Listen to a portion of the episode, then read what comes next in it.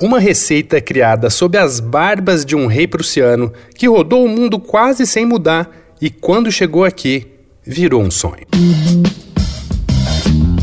Dois pontos. Uma conversa sobre quase tudo com Daniel Almeida.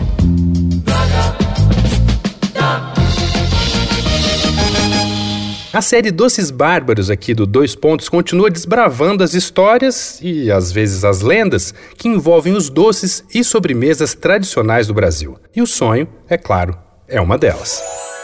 O que se sabe é que o sonho chegou a Portugal pelas mãos de judeus alemães que procuravam refúgio no período da Segunda Guerra Mundial. Mas na Alemanha o doce era recheado de frutas vermelhas, na terra dos doces conventuais passou a receber recheio de creme de ovos, e mais tarde de Portugal veio para o Brasil. Mas eu trombei com uma história anterior. Em 1756, quando estourava a Guerra dos Sete Anos, o rei prussiano Frederico II queria expandir seu território e formar um exército gigante. Por isso, recrutou Deus e o mundo. Entre essa legião de homens veio um padeiro que não mostrou muita habilidade com armas e coturnos, então foi remanejado para a padaria.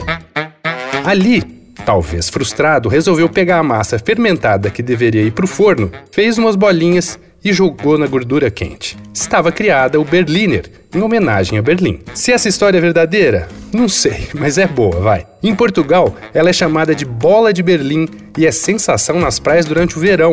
E mais que Frederico II, quem conquistou o território foi o sonho que pode ser encontrado com algumas adaptações nos Estados Unidos, França, Finlândia, Polônia, Sérvia, Itália. Talvez seja mais fácil falar onde o sonho não chegou, na verdade. Mas eu duvido que exista outro país que criou o churros de sonho. Para o bem e para o mal, tem coisas que só a gente tem.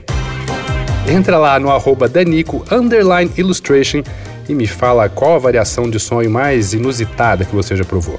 Você também pode ver minhas ilustrinhas que são inspiradas na série Doces Bárbaros. Eu sou Daniel Almeida, dois pontos. Até a próxima. Você ouviu Dois Pontos, uma conversa sobre quase tudo com Daniel Almeida.